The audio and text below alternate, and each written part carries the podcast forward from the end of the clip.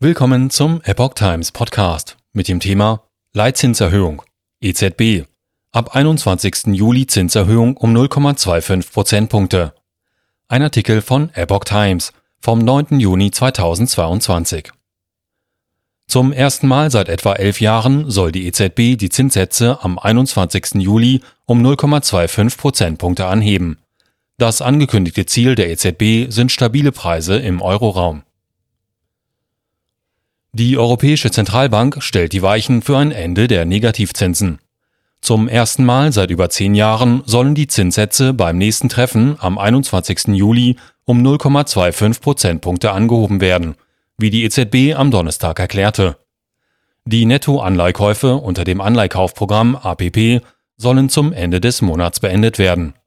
Je nach Inflationsprognose sei eine größere Zinserhöhung im September denkbar.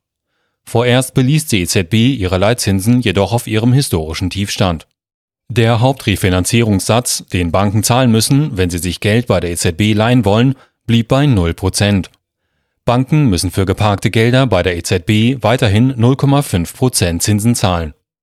EZB-Präsidentin Christine Lagarde hatte in Aussicht gestellt, die Negativzinsen bis Ende September zu beenden. Grund für die unerwartet präzise Ankündigung der Zinserhöhung ist die hohe Inflationsrate im Euroraum. Laut neuen EZB-Prognosen steigt die Inflationsrate im Jahr 2022 auf durchschnittlich 6,8 Prozent und liegt damit deutlich über dem EZB-Ziel von 2 Prozent. Preistreibend wirken sich demnach insbesondere Energie- und Lebensmittelpreise aus. Ohne diese würde die Inflation im Jahr 2022 im Schnitt 3,3 Prozent betragen. Nettoanleihkäufe werden eingestellt. Zugleich beschloss der EZB-Rat bei seiner auswärtigen Sitzung in Amsterdam, die milliardenschweren Nettoanleihkäufe zum 1. Juli einzustellen. Das Ende dieser Käufe hat die Notenbank in ihrem längerfristigen geldpolitischen Ausblick zur Voraussetzung für eine Zinserhöhung erklärt. In den vergangenen Wochen hatte der Druck auf Europas Währungshüter deutlich zugenommen, nach Jahren des ultralockeren Kurses umzusteuern und mit Zinsanhebungen die Rekordhöhe Teuerung einzudämmen. Im Euroraum lagen die Verbraucherpreise im Mai 2022 um 8,1 Prozent über dem Niveau des Vorjahresmonats. In Europas größter Volkswirtschaft Deutschland sprang die jährliche Inflationsrate im Mai vorläufigen Zahlen zufolge mit 7,9 Prozent auf den höchsten Stand seit fast 50 Jahren.